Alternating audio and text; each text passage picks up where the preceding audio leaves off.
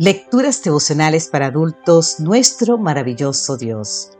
Cortesía del Departamento de Comunicaciones de la Iglesia Dentista del Séptimo Día Gascue en Santo Domingo, capital de la República Dominicana. En la voz de Sarat Arias. Hoy, 28 de junio, otro espíritu.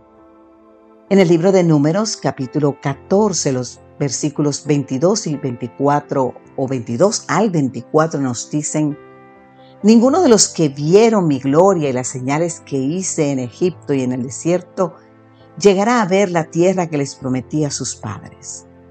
Solo a mi siervo Caleb lo llevaré a la tierra donde él entró.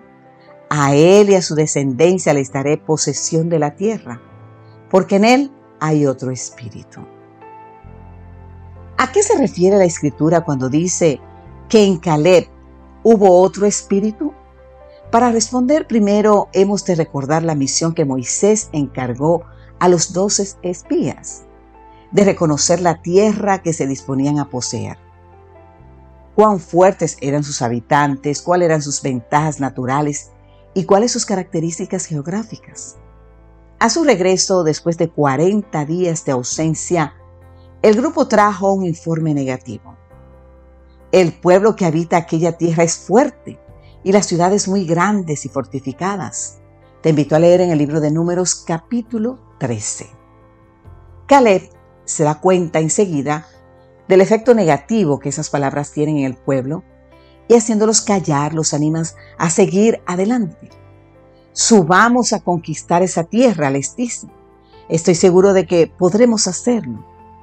Pero los que habían ido con él respondieron, no podremos combatir contra esa gente, son más fuertes que nosotros. El efecto es devastador. El pueblo llora e incluso habla de regresar a Egipto en el número capítulo 14. Entonces Caleb y Josué intervienen. No se rebelen contra el Señor ni tengan miedo de la gente que habita en esa tierra. Ya son pan comido no tienen quien los proteja porque el Señor está de nuestra parte. La tierra tenía grandes ventajas y también presentaba grandes desafíos, pero los espías incrédulos solamente miraron las dificultades de la tarea. Caleb, por su parte, tuvo otro espíritu, otra actitud. Entre las difíciles circunstancias y Dios, Caleb prefirió confiar completamente en el poder de Dios. Dicho de otra manera, los espías incrédulos se compararon con los cananeos. ¿Cuál fue el resultado? Ante ellos parecemos langostas. Pero Caleb comparó a los mismos cananeos con el poder de Dios. ¿Y cuál fue el resultado? Ya son pan comido.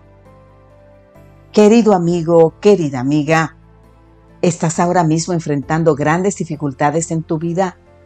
se levantan esas dificultades cual gigantes en tu camino?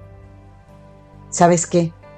Si este es tu caso, recuerda que en el momento crítico la fe no mira a los gigantes, sino al poder de Dios, alabado sea su nombre. Como bien lo expresa un conocido refrán, no le digas a Dios los grandes que son tus problemas. Dile a tus problemas lo grande que es tu Dios. Se lo voy a repetir de nuevo. No le digas a Dios lo grandes que son tus problemas. Dile a tus problemas lo grande que es tu Dios.